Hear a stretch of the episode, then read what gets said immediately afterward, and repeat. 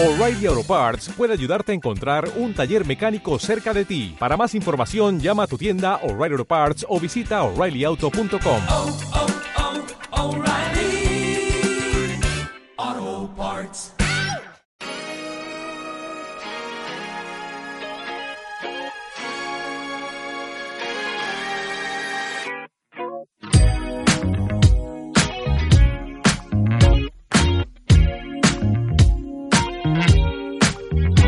Packaging, el podcast del envase y el embalaje. Presenta Juan Antonio Narváez, dirige Víctor Borrás.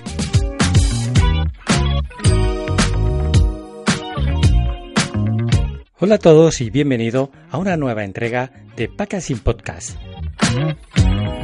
Mi nombre es Juan Antonio Narváez y soy consultor de Social Selling y de Neuromarketing, además de fundador y CEO del Instituto Internacional de Social Neuroselling. Me acompaña en esta andadura de Packaging Podcast el CMO, el responsable de marketing de Canauf Industries España, Víctor Borrás. La verdad es que nuestro podcast tiene una andadura todavía muy corta, es un podcast muy joven, ha tenido una gran aceptación dentro de la audiencia de las distintas plataformas. Tengo que agradeceros todos los comentarios, todos los ánimos que nos llevan cada día a buscar el equipo de Cana of Industries, el equipo de marketing dirigido, capitaneado por nuestro director, por Víctor Porras, cada día traerte los mejores contenidos. Y como ya te dijimos la semana pasada, hoy Víctor no va a bajar el listón, todo lo contrario, y vamos a viajar hasta Barcelona, a las mismísimas dependencias del Instituto Químico de Sarriá. Yo que además soy de Barcelona, vamos, es una institución de Cana, una de las instituciones, una de las entidades de formación con mejor reputación, no solamente en Cataluña, sino en todo el mundo. Y hoy Víctor se va a reunir con la responsable del máster de packaging del IQS, Monse Castillo Maliver. Monse es fundadora y directora técnica de ReparQ Packaging Consulting, además de responsable de uno de los más prestigiosos másters de packaging de Europa, precisamente el del IQS. El currículum profesional de Monse Castillo es de esos que me gusta resumir. Necesitaríamos un episodio entero para compartirlo, pero te puedo decir que es ingeniero químico, doctor en ciencias químicas y tiene un máster en gestión de la empresa industrial.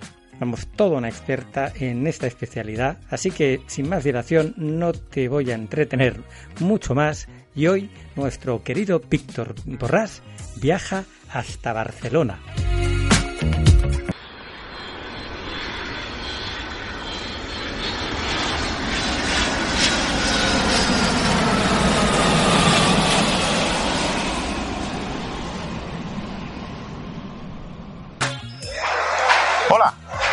Estamos aquí en Barcelona, en el magnífico barrio de Sarriá, y hoy tenemos la suerte de poder entrevistar a Monse Castillo, que es la responsable de packaging, del máster de packaging management de aquí del IQS. Que para aquellos que no lo sepan, IQS es una de las instituciones de formación universitaria más antiguas de España, tienen más de 100 años y están especializados ya no solamente en química, como el nombre dice, sino también en management y en concreto en packaging.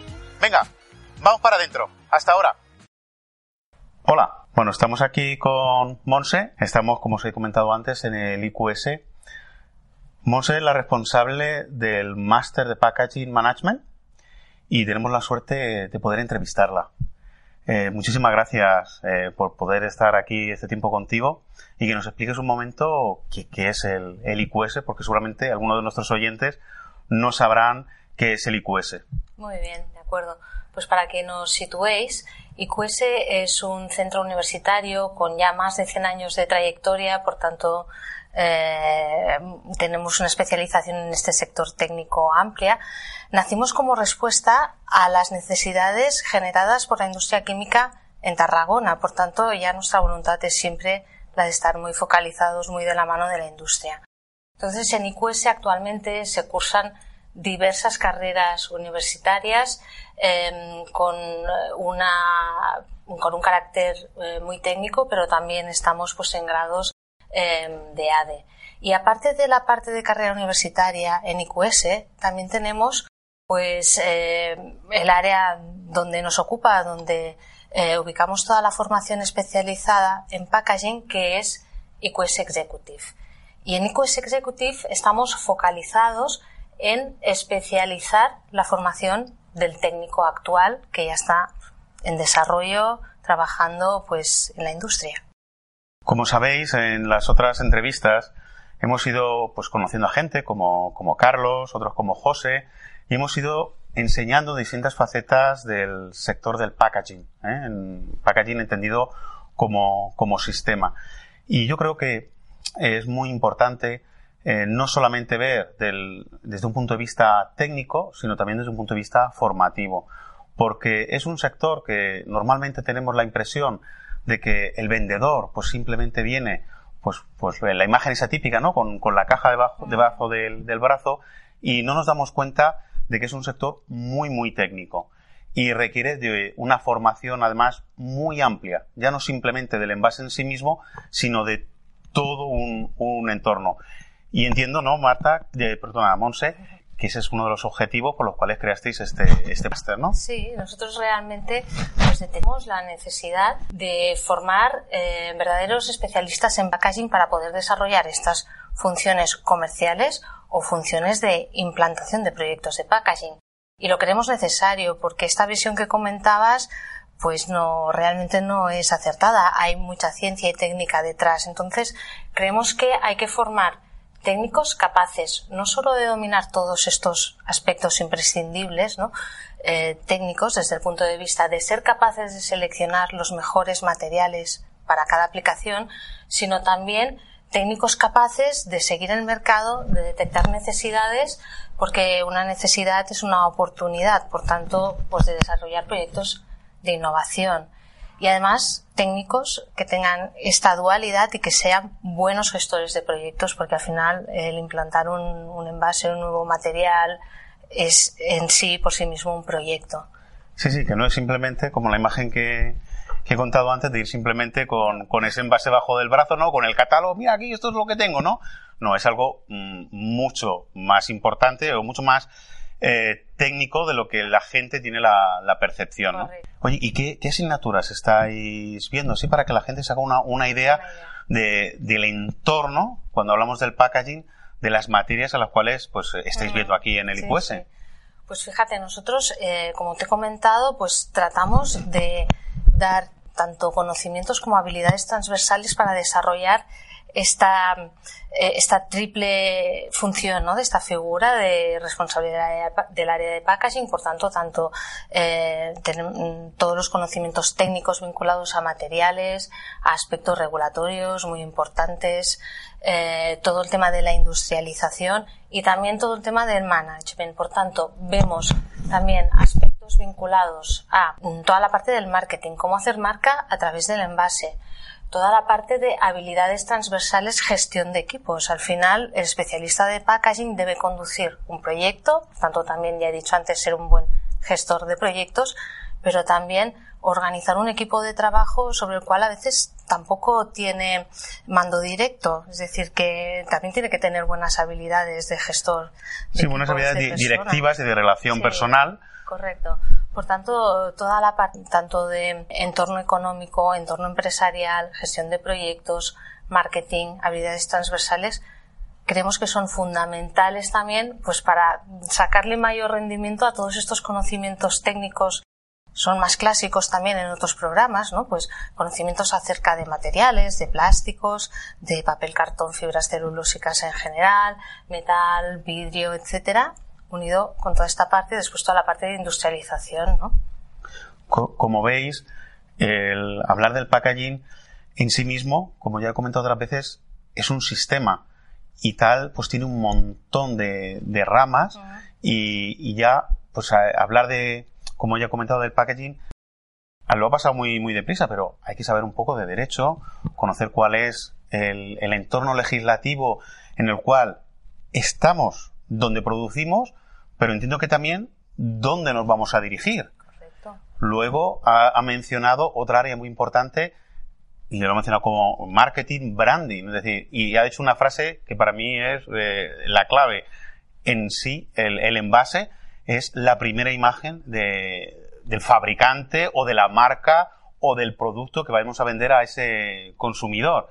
Es decir, hay todo un, un entorno que muchas veces cuando vamos a comprar al supermercado obviamos, pero es interaccionan un montón de, de materias y de especialidades en torno a ese envase que luego nos llevamos a casa, abrimos y nos comemos o luego cocinamos. Pienso que el envase en sí, o sea, un elemento tan simple, estamos tan habituados a manejarlo en casa que igual no somos conscientes de todo lo que conlleva su desarrollo. Pero un buen envase debe tener en cuenta no solo las eficiencias industriales, compatibilidades, pasos por máquina, compatibilidad con el producto que envasas, etcétera, sino también la alineación con la imagen de marca y con que te llame la atención y compres. Esto obvio. Pero es que no solo eso, sino también toda la parte del convenience y que en el uso te dé como consumidor eh, que cumpla con las expectativas que tienes previstas, porque si te sientes frustrado no vas a repetir la compra.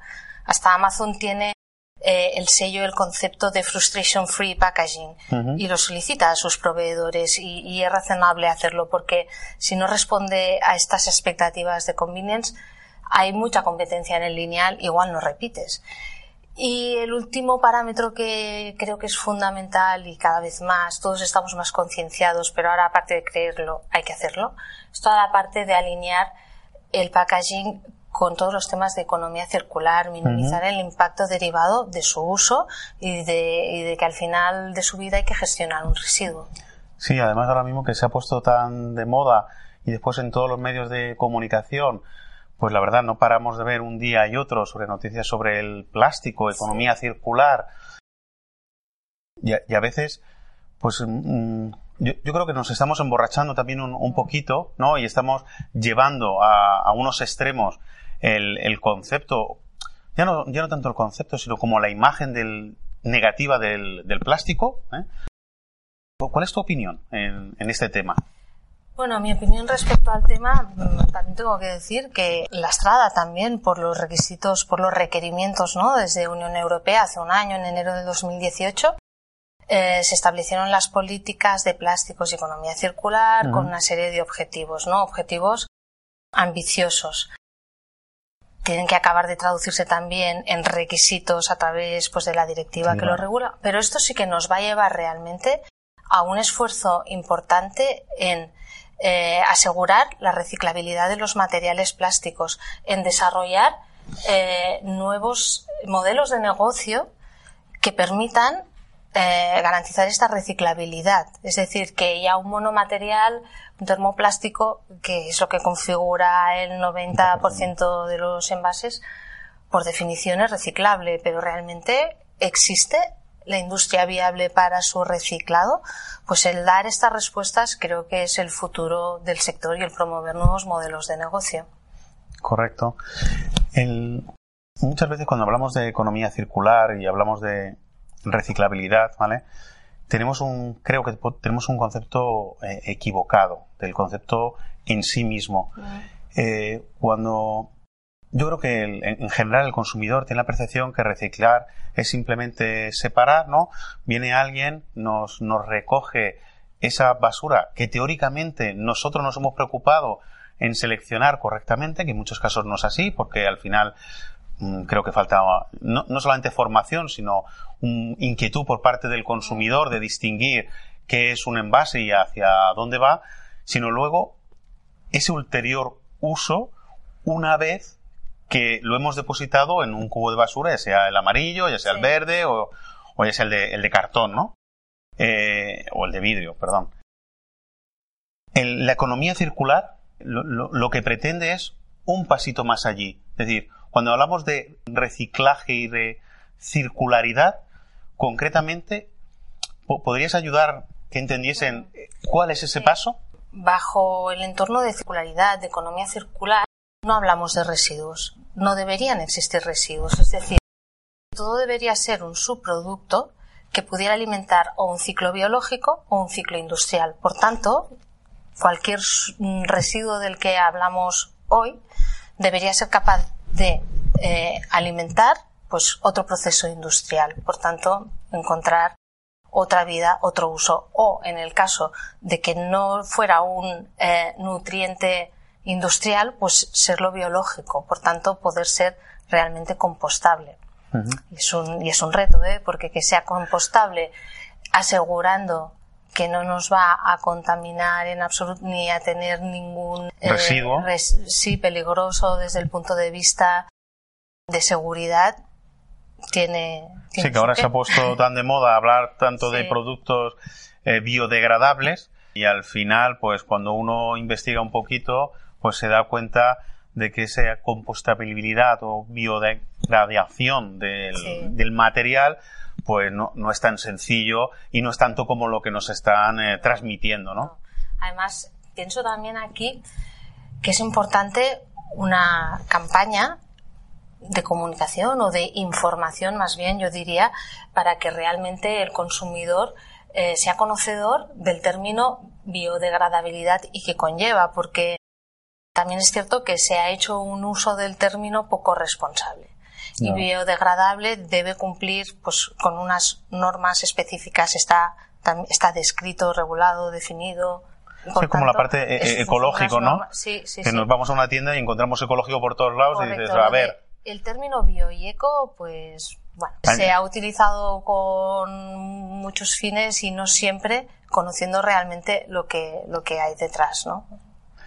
Es un tema es un tema ya no solamente de moda, sino es un tema complejo. De hecho, hablando el otro día con, con Carlos, pues él me trasladaba pues su, la pasión que tiene ahora mismo y el reto que se enfrentan pues todos los, los centros de, de, investigación para poder llegar a dar ese, ese salto que creemos que, que, está aquí a la vuelta de la esquina, pero en realidad pues hay muchos problemas ya no solamente técnicos, sino incluso hasta legislativos, que imposibilita que realmente esos materiales que muchas veces nos venden como biodegradables, pues realmente llegan a ser, lleguen a ser lo que lo que dice o lo que debería ser, ¿no? Sí, el kit de la cuestión también está en lo que tú señalabas, ¿no? También el consumidor que haga una buena separación es fundamental, es un agente fundamental.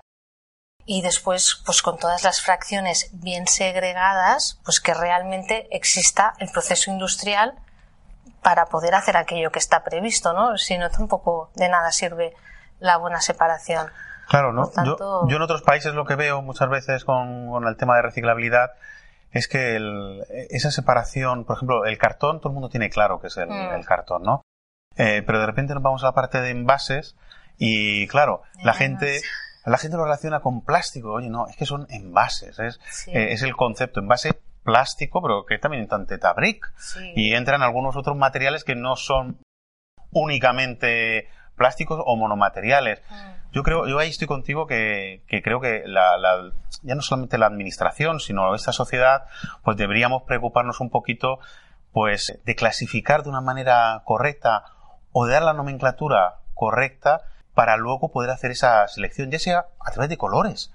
Porque yo creo que eh, conocimiento existe de sobra y a lo mejor con un simple gama de unos indicadores de, de color, algo sencillo que la gente lo entienda, pues sabe dónde puede tirarlo, ¿no? Y a lo mejor incluso faltaría algún otro cubo que, que en, España no existen, pero en algunos otros países europeos ya ves que eh, existen hasta dos colores más. Eh, sobre todo los países nórdicos, donde la concienciación es increíble. Llevan más años de tradición, por decirlo de alguna manera, o de cultura, ¿no? Sí, lo llevan ya en sí mismo, eh, esa, esa, cultura de, de, cuidar su entorno. Y centrándonos un poquito en tema ya de, de packaging más, más práctico, Imaginemos el supuesto que vamos a hacer una, una visita, ¿no? No conocemos a la empresa.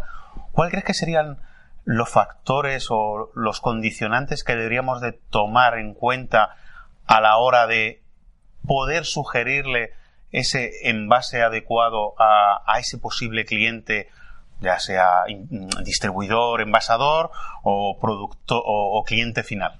Bueno, eh, tendríamos que analizar diferentes fases del ciclo de vida ¿no? por el que va a pasar el envase. la primera fase, pues la inmediata, ¿no? Y si estamos en una industria pues envasadora, pues conocer qué recursos de envasado tiene, qué producto vamos a envasar. Por tanto, compatibilidad entre material, producto a envasar y líneas de envasado es fundamental. No podemos obviar, ¿no? Evidentemente después también alinearnos con los requisitos del área de marketing, ¿no? Cuál es, cómo comunican eh, las características de su producto, eh, si debe verse el producto o no, transparente, bueno, mil temas vinculados a la imagen que le vas a dar a través del envase al. Sí, la, la- la propia marca, ¿no? La imagen de la propia marca que quiere sí. transmitir. Sin obviar después también, ya no pienso solo en el envase, sino en todo el sistema envase-embalaje, ¿no? Muchas veces utilizamos el término packaging para hacer referencia a todo este sistema envase-embalaje. El envase debe llegar en buen estado al, al consumidor. ¿Cuántas veces con las compras ahora por el canal e-commerce, que cada vez crece más, no llega como debería? Por tanto, todo el tema, cómo protegemos aquel producto ya envasado durante la cadena de, de distribución es fundamental. Después, vuelvo a destacar dos cosas, igual soy pesada, pero convenience y final de vida, fundamental. Convenience, porque es que realmente es con lo que vamos a convencer al consumidor a que vuelva a repetir la compra, no le defraudamos. Y después final de vida, porque como, en- o sea, la marca envasadora mm, debe ser y es seguro una de sus preocupaciones, pues pues el consumidor también cada vez lo tiene más Sí, sí, solamente hay que ver la preocupación que ahora mismo, pues bueno, yo me acuerdo hace unos meses que estuvimos en una, en una feria y cómo pues la, la gente te preguntaba sobre el tema de sostenibilidad y claro. siempre preguntaban esto cómo se recicla, ¿no? no todavía no ha llegado ese concepto de sostenibilidad, pero bueno, por lo menos ya preguntaban y, esto cómo lo reciclo, ¿no? Que era esa preocupación pri- primaria. Pero es cierto, como tú has, como has dicho ahora mismo, hemos hablado de packaging, que es la palabra inglesa, pero en realidad en castellano sería envase y embalaje. El envase, en cuanto protege ese producto que está en su interior y transmite una imagen, unos gustos, unos olores, eh, y luego está el, el embalaje, que es el que protege, ya sea primario o secundario, que es el que va a proteger ese envase que lo va a contener, ¿no? Y claro, pues a veces eh, pues habrá que tener en cuenta cuál es el canal de, de distribución que lo vamos a llevar, si es una venta nacional, si es una exportación o va a atravesar medio mundo. Vamos a comercializar a través de canal eh, online o a través de venta directa en un centro. O, o sea que, bueno, hay que tocar mil teclas. Como veis, cuando hablamos de envase y embalaje, no es algo tan obvio. Eh, al final hay que saber un poquito de muchísimas cosas y tener claro, por lo menos el, el que va a atender ese cliente con, con ese proyecto, pues saber bien cuáles son los condicionantes que, que a la hora de estudiar y, y ofrecerle ese, ese envase, incluso ese embalaje, pues es el más adecuado, porque a lo mejor en una, en una situación concreta, pues también debemos de ser lo suficientemente valientes de decir, mira, yo esto no te lo puedo resolver, es mejor que lo resuelves por este otro canal, yo llego hasta aquí, porque ah, yo, yo también creo que al final el, el mundo del envase y el embalaje es tan amplio y existen tantos materiales, cada uno al final va buscando su, su especialidad, para lo cual tiene unas propiedades mejores que, que otros materiales. No, No sea un material, sino que creo que cada, como tú has dicho, ¿eh? hay muchos materiales y hay infinidad de aplicaciones y las que se van a, nos van a venir más en futuro. Por tanto, lo importante es que cada material sea el adecuado, el idóneo para aquella aplicación. Y pienso que hay aplicación para todos los materiales y hay respuesta para todas las aplicaciones. Lo importante es cruzarlo bien, ¿no? Sí, sí, lo que pasa es que ahora mismo últimamente parece la, da, da la impresión de que solamente hay un material existente y que es el, el material per se, no lo voy a mencionar porque queda muy feo, pero, pero claro, que, que no, que es que existen muchísimos materiales. Y que cada uno de ellos cumple una misión concreta para el producto que lo, con- que lo protege, que lo contiene. Y bueno, ya, ya yendo ya no la, a la parte más, más, lúdi- más lúdica, a la parte Sí. de tu profesión como profesora, ¿cuántos alumnos tenéis aquí en el, en el máster? Bueno, en el máster piensa que son grupos reducidos porque precisamente desarrollamos a lo largo de todo el máster que dura nueve meses un proyecto que es tutorizado de manera individualizada. Entonces, claro, necesitamos realmente eh, los recursos que tenemos, eh, pues son son los que son, ¿no? Ujú. Con lo cual, pues, eh, grupos nunca son superiores a 15 alumnos. Ah, está muy bien. Sí, y salen proyectos muy individualizados, persiguiendo los intereses de cada uno y al final de la empresa también que ha apostado porque aquel profesional se forme con nosotros. Porque Y- las empresas eh, proponen, colaboran con vosotros a la hora de desarrollar el- la formación o el proyecto. Bueno, mm, de hecho los alumnos no todos, pero yo diría un número muy alto, ¿eh? el 90% cursan el máster a través de sus empresas, o sea que la empresa tiene un interés en que el alumno se forme con nosotros. Y, y la empresa, por tanto, destina a aquello pues un tiempo fundamental. Hoy en día el tiempo es oro más que nunca, ¿no? Y unos recursos económicos, ¿no? A cambio, eh, pues no solo obtiene o, una, eh, un profesional pues muy especializado, sino también que se lleva consigo el desarrollo de un proyecto. Y normalmente, bueno, debe ser un proyecto de interés para la empresa, porque hay que dedicarle tiempo y esfuerzo. ¿Puedes poner un, un ejemplo? ¿Es sí, posible? bueno, hay diferentes, pero por ejemplo, pues desde proyectos de cómo vamos a definir nuestra estrategia para alinearnos a el reto de la integración del plástico en la economía circular de aquí a 2030. ¿Qué soluciones bio tenemos, ¿no? Eh, que si la incorporación de materiales plásticos provenientes de reciclado y a su vez reciclables, que si bioplásticos, que si biomateriales. Este por sí, cada año tenemos algún proyecto vinculado pues a esta línea, ¿no? Si es que Eh, el tema bio está este ahora mismo, es es, un tema candente. Es estrella, es estrella. Desde luego este es de los que cada año tenemos un eh, leitmotiv alineado a él, pero bueno, en general muy respondiendo a necesidades internas, pues cambios de formatos de materiales. Si paso, por ejemplo, pues de vidrio a envase metálico para una aplicación muy concreta. Pensad que eh, muchos de los proyectos están muy vinculados al área de innovación ¿no? y de cambios. Por tanto, puedo decir hasta donde puedo decir. No, no, no hay problema. Porque derivados de ello, pues estamos muy contentos de que han surgido pues novedades en el mercado, ¿no? Eh, pero bueno, básicamente esto responden a necesidades internas de la compañía y les permite durante un tiempo pues desarrollar el proyecto de una manera tutorizada y bueno, al final con un respaldo eh, importante. Y en algunos de esos proyectos, porque antes eh, hemos estado, has estado comentando el ciclo de vida, en algunos de esos proyectos eh, ha habido algún alumno en el cual se ha preocupado de, de entender y de averiguar el ciclo de vida desde el inicio hasta el final de vida y su reciclabilidad como, como visión global.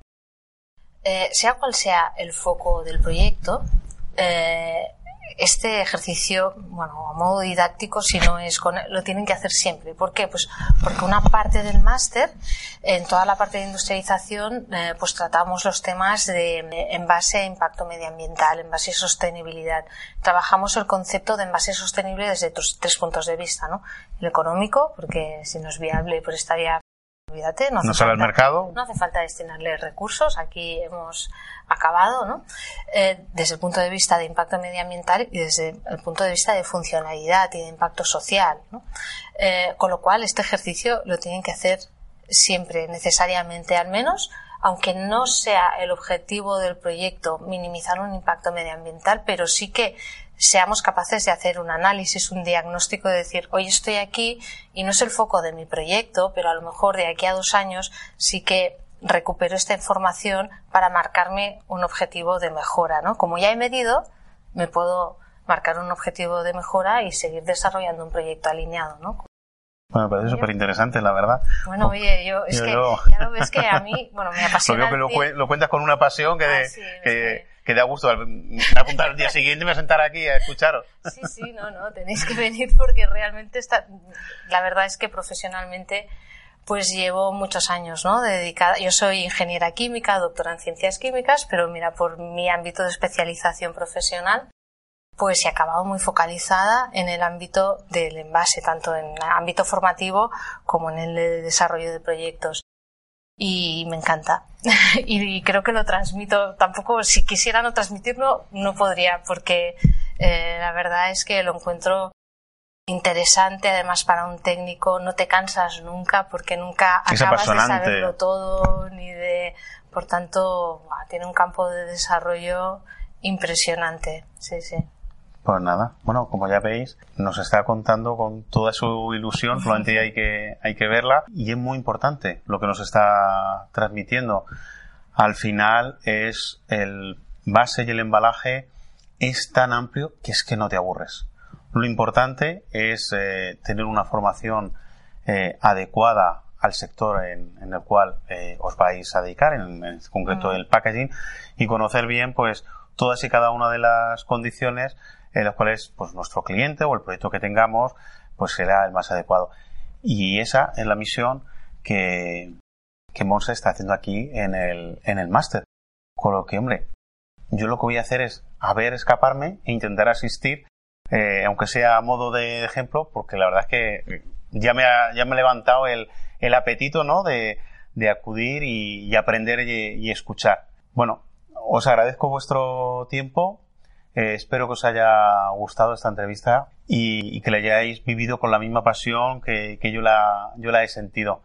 Monse, ha sido un, un placer. Espero que nos veamos muy pronto.